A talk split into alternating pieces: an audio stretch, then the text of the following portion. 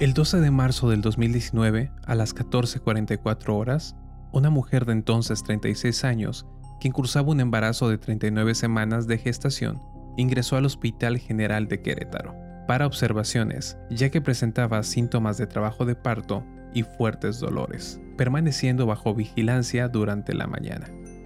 A las 15 horas fue atendida por la médico, a quien percibió estresada y enojada, ya que durante el parto la trató de manera violenta, presionándola para que pujara, al referírsele, ni creas que te voy a hacer cesárea. Si no nace tu hijo por parto natural, puede nacer deprimido y con secuelas de por vida. Además, ya está en riesgo. Si no cooperas, te vas a quedar sola, porque tengo que irme y no hay más doctores. Yo soy la única. Mencionándole además, si sigues sin cooperar, te voy a tener que sacar la matriz. La víctima describió que debido a que los dolores eran insoportables, no le era posible continuar con la labor de parto, por lo que su esposo firmó la autorización para llevar a cabo una cesárea. Sin embargo, la médico continuaba ejerciendo violencia psicológica y verbal. La mujer describió que posteriormente al parto nuevamente sufrió hostigamiento y violencia psicológica por parte de la médico. Las víctimas consideran que la negligencia médica por parte del personal del Hospital General les causó afectaciones irreversibles, particularmente la imposibilidad de volver a tener hijos. ¿Alguna vez has escuchado estas palabras? ¿Que te suena familiar? ¿Las has escuchado en conversaciones entre amigas, en un periódico? Eh, ¿Tú misma has sido parte de esto? Te invito a que te quedes en este podcast porque estaremos hablando de una vida libre de violencia obstétrica.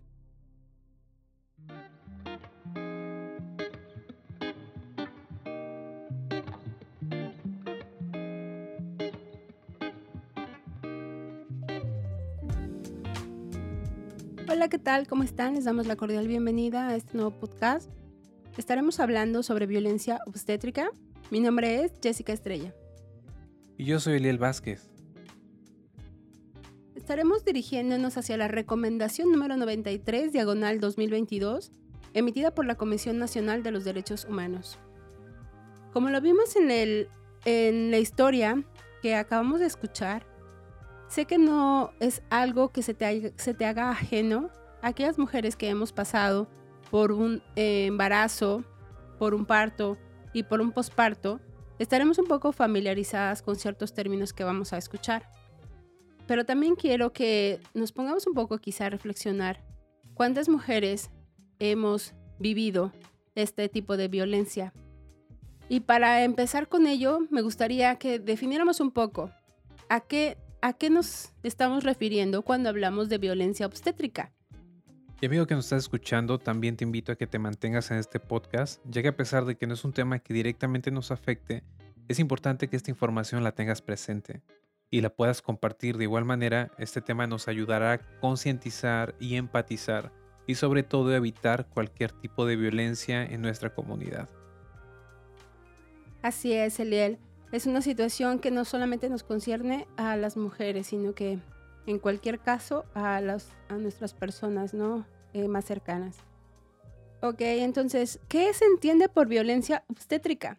Bueno, van a ser ese conjunto de prácticas que nos degradan, oprimen, nos intimidan a las mujeres cuando estamos en, en los servicios de atención a la salud reproductiva. Por ejemplo, y fundamentalmente en el periodo de embarazo, de parto y de posparto. Eh, violencia nos referimos específicamente a aquellas. Sí, miren, el tipo de violencia obstétrica se desarrolla en dos ámbitos, físico o psicológico. Físico, algunos ejemplos pueden ser la negación a la atención hospitalaria, que no te permitan el acceso, que tú ya vas con los dolores de parto y te dicen, no, aquí no puedes pasar. Cuando hay em, prácticas invasivas, cuando hay una administración de medicamentos sin justificación, cuando hay una esterilización forzada sin tu consentimiento. A eso nos referimos cuando son físicas. Pero cuando son psicológicas, nos referimos también a una violencia que se trata de gritos, que te gritan, ya cállate, o, o, malos tratos, ¿no? Por ejemplo, el, bueno, tú querías abrir las piernas en ese tiempo, ahora ya cállate, ahorita te atendemos, o cuando te niegan información, que tú preguntas cómo va mi bebé o cómo está mi bebé o, qué se siente o qué sigue y nadie te responde. Porque a veces eso pasa, nadie te responde o se quedan callados, te están negando la información. Sí, Jessica, eso es muy lamentable, eh, ya que normalmente en México cuando una persona está en labor de parto, en estas instituciones que brindan servicios de salud pública, no permiten que alguien los acompañe. Ya de por sí es una situación de mucho dolor, eh, de mucha incertidumbre, para que aparte médicos y enfermeras estén ejerciendo esta clase de violencia. Esto realmente es algo muy lamentable. Exacto, tú tocaste un punto importante. ¿Quiénes ejercen esta violencia? Porque bueno, así como hay eh, víctimas, hay ofensores. ¿Quiénes son los que participan con esta, eh, por parte de esta violencia? Bueno, pues es el personal médico que te está atendiendo. Tus doctores, enfermeras. Los doctores, exacto, doctores, enfermeras. Administrativos también de los O algunos administrativos, sí, porque a veces están, llegan a pedirte tu firma o a solicitarte alguna autorización. Entonces también el personal administrativo puede ser parte de Sí, y retomando el caso este que escuchamos al inicio, pareciera que los médicos son insensibles o que más bien están acostumbrados atender a tantas personas que llegan a un punto de normalizar todo el dolor que el paciente puede estar pasando. Creo que lo más importante que el médico debe de estar tomando en cuenta en todo momento es reconocer que está tratando con otro ser humano y que a pesar de que en su ramo sea normal ver a la gente sufriendo, buscar ser empático y no solamente terminar el trabajo. La violencia psicológica que emplea es realmente brutal. Literalmente le está diciendo al paciente que si algo está algo va a salir mal es por culpa suya. Retomando un poco acerca de la recomendación 93, no se quedó ahí el testimonio de que ella padeció estas palabras, estos gritos y estas humillaciones, sino que vamos a ver a lo largo de la recomendación y de la descripción de los hechos cómo esta negligencia o estos abusos del principio culminaron con, eh, después de una serie de mala praxis eh, durante el parto, se le practica una episiotomía que al final termina siendo eh, o, o como da como resultado un desgarre de tercer grado y una hemorragia severa en esta mujer. También requieren una transfusión de sangre y bueno, al final a ella le tienen que practicar una, una pequeña operación en la que le quitan eh, sus ovarios, su útero y prácticamente pues ella no, no volverá a tener, a tener hijos, ¿no? Esta mujer junto con su esposo eh, emiten una, una queja ante, la, ante el hospital primeramente y después ante el organismo nacional, ¿no? ante la Comisión Nacional de los Derechos Humanos. Porque si bien eh, pudo haberse quedado solamente en esas humillaciones verbales, que como muchas otras de las, que, de las que me están escuchando en este momento han padecido, ella no. Ella fue todavía mucho más allá. A ella se le practica esta operación que le impide o le impedirá nuevamente quedar embarazada. Entonces es por eso que este tema me pareció importante poderlo abordar en este, en este día, porque muchas de nosotras, como solamente se trataron de palabras, que no llegó a un suceso tan trágico como el de esta mujer, pues decimos, bueno, pues ya pasó y damos vuelta a la página. Y sí, es verdad. Pero yo quiero decirte que mientras más toleramos este tipo de prácticas, ella, esta, esta siguen. Este accionar sigue y se manifiesta todos los días y de manera continua, porque no estamos visibilizando esta situación. Aunque todo es como, como el chisme que todo el mundo sabe, ¿no? Pero yo sé que muchas de ustedes probablemente lo habrán eh, padecido, pero muy pocas son las que son, se han decidido a voy a levantar una queja Voy a hacer un escrito, voy a denunciar la situación que me ocurrió. Porque no se trata, Eliel, solamente de, de que pague, que pague el médico, ¿sí me entiendes? Sino que sí un poco como tratar de, de haber un remedio, que haya un remedio, que Dejar un precedente. dejar un precedente, pero que también los médicos puedan considerar el que no están tratando con animales, están tratando con personas. Mm, Cuando hice este trabajo de investigación, eh, estuve revisando varios documentos, pero también estuve hablando con algunos médicos y de algunas revistas también que, que tomé de la Comisión Nacional de Arbitraje Médico, mencionaban que una de las cosas es la carga de trabajo, la carga de trabajo que ellos tienen, el nivel de estrés que ellos manejan de tantas personas en un solo día, el ritmo de trabajo, porque a veces son jornadas de muchas horas en las que ellos no tienen descansos, entonces de alguna forma ellos decían, bueno, es el estrés, es el enojo, es eh, eh, la rutina, son tantas horas continuas. Sin embargo, hay muchos, creo que es importante darnos cuenta que este tipo, eh, como estamos viendo ahorita el caso, no solamente fueron gritos, palabras, humillaciones o amenazas, sino que culminaron en un hecho trágico, que puede volver a repetirse y que se repite a causa de que hay una mala praxis, pero también a causa de que no estamos visibilizando este tipo de prácticas. Claro, Jesse. Eh, esto es un trabajo colaborativo, como lo como lo comentábamos a un inicio, el hecho de que seamos hombres no nos hace ajenos este tipo de información. Eso es algo que debemos de visibilizar aún más, ya que no solo se trata de una mujer dando a luz en un hospital. Este es un sistema que por mucho tiempo se ha movido de este modo. Y se ve reflejado en malos tratos, con palabras humillantes hacia la mujer, tales como lo mencionabas hace un momento, eh, cuando decían tú decidiste abrir las piernas, o eso es tu culpa, o ahora te aguantas. Definitivamente no podemos seguir permitiendo ese tipo de tratos, no podemos seguir haciéndonos de la vista gorda. Esto pasa y ha pasado por mucho tiempo. Ahora es momento de dar un definitivo basta, por el bien definitivamente de nuestras esposas, de nuestras hijas, de, la- de nuestras madres, de amigas, de cualquier persona que sufra este tipo de violencia. Ahora, la responsabilidad de ejercer ese respeto claramente es de los médicos, de las enfermeras, administrativos, claro que sí, pero también es de nosotros mismos y aún de los mismos hospitales. Yo creo que dando salarios justos, horarios no tan excesivos para toda la gente interna en el hospital, ya que al final eh, esto se ve reflejado en el trato hacia los pacientes. A veces nos preguntamos, y bueno, ¿cómo es que, se dan valor, no? ¿Cómo, ¿Cómo existe esta valentía para realizar este tipo de práctica en particular? Bueno, me gustaría decir que una de las primeras cosas es que estamos hablando primero de profesionales médicos en quien tú, como usuaria de los servicios de salud, acudes creyendo que, bueno, estás, estás delante del personal responsable que te va a tratar con respeto. Entonces, primero estás en un, en un territorio en donde los que mandan y dicen qué se va a hacer, pues son los médicos. Entonces, creo que una de las primeras o de los primeros atenuantes es estás en el territorio, en donde en su territorio, donde ellos deciden qué hacer o qué no se va a hacer. Y creo que la segunda causa también es la vulnerabilidad en que nos encontramos.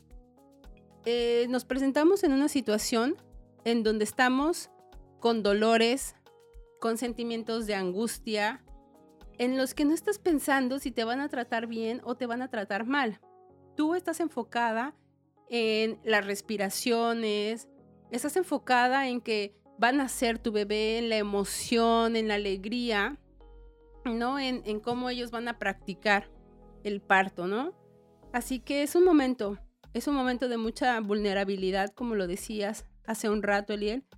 Y sobre todo de, es un momento en el que es fácil la manipulación. Es fácil que uno pueda decir sí o no.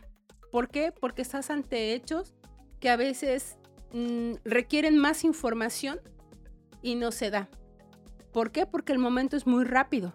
Sucede en cuestiones, eh, cuando se trata del parto, en cuestiones de minutos, de horas, ¿no? Entonces son, son momentos muy, muy rápidos. Eh, las madres se sienten vulnerables porque tienen que ado- adoptar muchas veces un rol pasivo. Eh, quizás como una estrategia de sobrevivencia, eh, para que su parto acabe lo antes posible. Entonces, eh, sí he notado que muchas veces el hecho de no levantar una queja o, presentar la denuncia es eso. Es el, el bueno, ya pasó, vamos a, a, seguir, pero te quedas con esa experiencia de vulnerabilidad y de sometimiento, porque al final se trata de, de someternos al personal que se supone que tendría que brindarnos un trato de respeto, de cordialidad y sobre todo eh, cuando se trata de instituciones públicas, apegado a, apegado a las leyes. Bueno, también cuando se trata de, de hospitales privados, ¿no? Pero, pero bueno, pues ese es el tema. Ok, Jessy, entonces, ¿qué recomendación da la Comisión Nacional de Derechos Humanos? Sí, como vemos en la recomendación 93 diagonal 2022, ellos presentan su queja y presentan su denuncia ante la Comisión Nacional de los Derechos Humanos. Pero, pero sobre todo y principalmente atención, atención psicológica. Creo que después de haber pasado lo que ella vivió, la pérdida de, sus, de su órgano reproductivo, el hecho de ya no volver a tener hijos, probablemente ella decía, bueno, eh, la secuencia de la, de la narración de, de los hechos describe que este era su, su segundo embarazo, pero nosotros no sabemos si ella estaba decidida a tener más hijos o no. Es una cuestión libre, pero que fue coartada por la voluntad de estos médicos ante una mala praxis.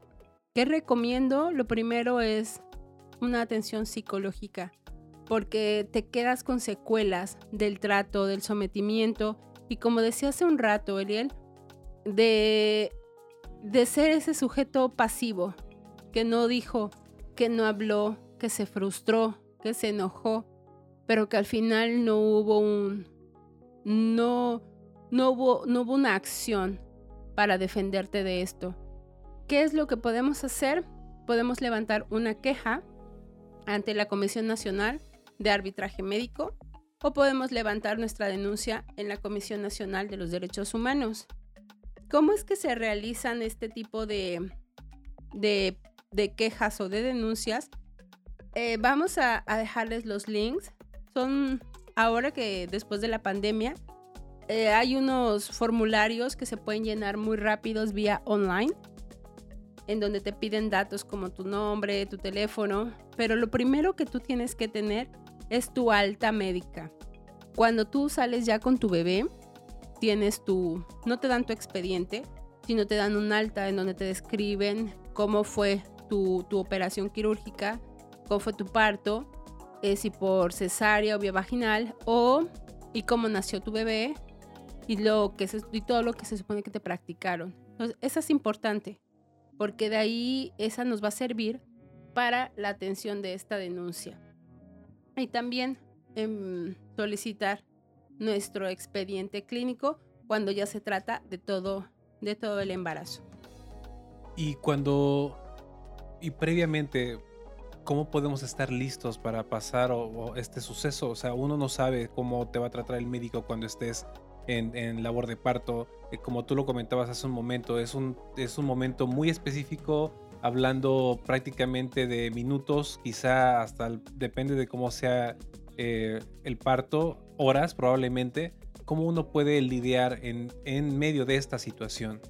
Hay una reforma muy importante que me gustaría hablar en el año 2019 eh, respecto de la atención materno-infantil en la ley de salud. Es una reforma que le da mucha vida, mucha vida a, a una mujer que, que, está en el momento de, del parto, porque anteriormente no se daba el hecho de que tú podías o que tú acudías principalmente a un servicio de salud pública, no, no, tanto no me refiero tanto a, a hospitales privados, sino de sectores públicos, en el que solamente te dicen, puede pasar la mujer que, que va a dar a luz, ¿no? La mujer que está a punto de parir y nada más. Bueno, ¿por qué? Porque decían, bueno, no hay tanto espacio, solamente eh, hay posibilidad de una persona. Pero esta reforma lo que hace es provocar que haya un acompañamiento el artículo 64, fracción novena, habla de que la mujer que va a dar, la mujer que va a hacer el trabajo de parto, puede estar acompañada en todo momento por una persona de su confianza y de su elección. No tiene que ser necesariamente el padre.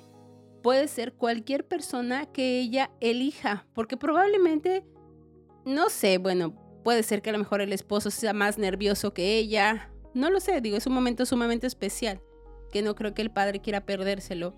Pero aquí no se trata de, de otra más que de ella. Es un momento sumamente especial y es ella quien va a elegir a la persona que la va a acompañar durante este momento que es muy especial. Entonces, contestando un poco a tu, a tu pregunta de, bueno, ¿qué hacer?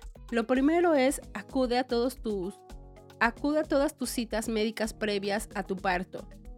Eh, porque muchas veces eh, olvidamos o no vamos o ya hasta a, quizás hasta los últimos dos meses.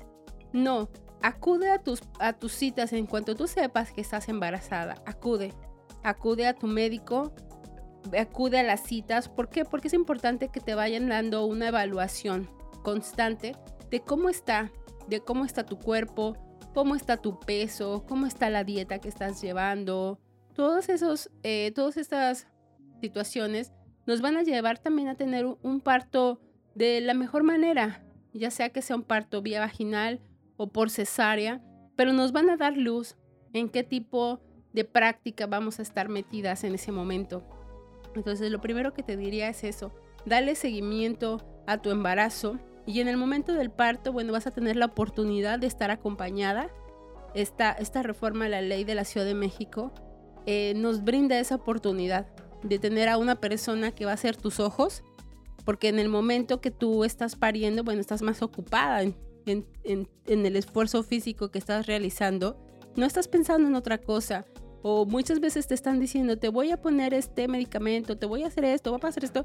Y la verdad es que como que se te nubla, se te nubla el entendimiento y muchas veces no estás como que al 100. Entonces esa persona que te acompaña, pues es como tus ojos, ¿no? Eh, eh, está, eh, está lista o listo para estar viendo lo que está pasando. Entonces esa persona va a ser también un punto muy importante para ti de, de saber qué es lo que te están practicando. Y porque también el hecho de que haya una persona que esté ahí, también da motivos a que el médico frene, ¿no? Frene un, maltrato o frene una actitud que no sea la correcta. Probablemente no es una cuestión de qué te van a practicar o no, porque obviamente pues la persona, y al igual que la, la mujer, la usuaria que está pariendo, no sabe qué le van a practicar, pero sí el hecho de estarle diciendo, bueno, ¿y qué sigue? ¿Qué vas a practicarle? Autorizar o no autorizar cierta práctica, ¿no? Entonces la persona que acompaña a la mamá también podría tomar decisiones si llega a perder la conciencia en el parto. Sí, la persona que la está acompañando es la que, la que puede decidir también qué, pasa, que es la que se hace también ahí responsable. Claro. Oye, ¿y esta reforma se aplica únicamente en la Ciudad de México o también en los estados? Esta reforma está hecha ahora solo en la Ciudad de México. Esta, esta reforma sí fue, fue solamente para la Ciudad de México, pero creo que eso le da luz verde para que los demás estados, ¿no? Tomen acción. tomen acción. Y bueno, al final, como les decía, el hecho de que tú tengas tu acta de alta, de alta médica, es muy importante que tú la tengas, que tú la conserves. Y, bueno, ahora ya con esa facilidad de alguna eh, denuncia o alguna queja vía online, puedes presentarla. Eh, voy a dejar los links de la Comisión Nacional de Arbitraje Médico, en la que tú vas a enviar eh, tus datos, tu nombre, un correo electrónico para que se comuniquen contigo, te den respuesta y, y estarle dando un seguimiento. Es importante que le des seguimiento a este tipo de acciones para que podamos hacer conscientes a otros y que esto no se vea solamente como una afectación a nivel personal de un grito, de una mala palabra, porque como lo vimos en el caso de la narración inicial, bueno, esto culminó en, en una operación, ¿no? Que, le, que ya no le permite a esta mujer tener hijos. Y bueno, cabe decir que esto se siguió también en materia penal. Hubo una, con todo esto hubo una denuncia en materia penal y es algo que todavía está en desarrollo. Es un expediente que todavía está en desarrollo, no ha este finalizado. ¿Este expediente lo podemos hacer público o ya está público en algún lugar para que la gente pueda ver cómo se llevó este, este asunto? Eh, lo que podemos ver es la recomendación. Podemos eh, ver en la página de la Comisión Nacional de Derechos Humanos la, la recomendación. ¿Qué es lo que dice la comisión respecto del hecho? Te da, no, no hay nombres ni de los responsables ni de la usuaria, solamente del hospital, el nombre del hospital, y se refiere solamente como los responsables, como la usuaria, ¿no? como la víctima, como los servidores públicos, como la carpeta de investigación, cosas así, pero no, eh, no se dan datos muy específicos. ¿Por qué? Porque también tiene que ver con la protección de datos personales. Y porque además todavía es una situación que está en desarrollo, digo, bueno, tan solo en la vía, en, en la denuncia penal. Pero la, la recomendación ya fue emitida. Esta recomendación, si es pública, está en la página oficial de la comisión y la encuentran con el número 93 diagonal 2022 sobre el caso de violaciones a los derechos humanos, a la protección de la salud, a la integridad personal, a una vida libre de violencia obstétrica. Wow, Jessie, este es un tema sumamente importante, delicado también y que debemos de darle la importancia de vida. Eh, si tú eres una persona que pasó por, un, eh, por ese tipo de violencia o estás a punto de dar a luz y quieres informarte un poco más acerca de esto, como comentó Jesse, toda la información la estamos dejando abajo en los comentarios. Sí, la verdad es que el tema es, es, muy amplio. Este tipo de violencia se presenta de muchas maneras, con muchos factores, pero creo que lo, con lo que te queremos dejar es que tú te sientas con la confianza, primero, de que no estás sola, que otras mujeres han pasado lo que tú viviste, que podemos encontrar refugio también en el testimonio de mujeres que han ya transitado esta situación, como el, caso que te presentamos, de, que da lugar a la, recomendación de la, de la comisión. Y también que tú te sientas eh, con herramientas que para poder acudir, si ya pasaste, si tú ya pasaste por este tipo de prácticas, de mala práctica, de violencia eh, de tipo obstétrica, bueno, puedes levantar, levantar tu denuncia, levantar tu queja, o bien que también puedas eh, buscar ayuda psicológica. ¿Por qué? Porque hay cosas que se quedan con secuelas, una secuela de un, mal, de un, de un maltrato. Eh, a lo mejor fue en tu primer embarazo y cuando llegue tu segundo embarazo te vas a preguntar, ¿y me va a pasar lo mismo?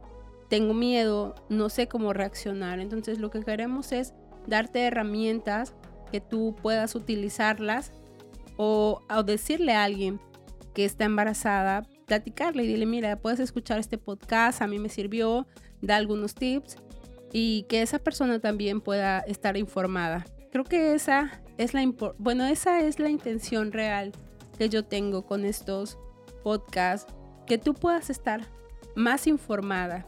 Ya yo sé que tú eres una persona que se informa por distintos medios, pero quiero darte más herramientas para que tú tengas una información más completa, un panorama más amplio de diversas situaciones que, que vivimos día a día en nuestro, en nuestro país. Así que eh, siéntete con la confianza de darnos tu opinión en los comentarios. Si quieres enviarnos un correo electrónico, te vamos a dejar los links. Estaríamos encantados de responder algunas dudas o tus preguntas. Si quieres escribirnos, puedes hacerlo a través de Facebook. Nos encuentras como Vivos Importa Podcast. Eh, mándanos un inbox por ahí. También te recordamos que estamos transmitiendo este podcast a través de Spotify, Google Podcast y Apple Podcast. Pues muchas gracias y hasta la próxima. Gracias.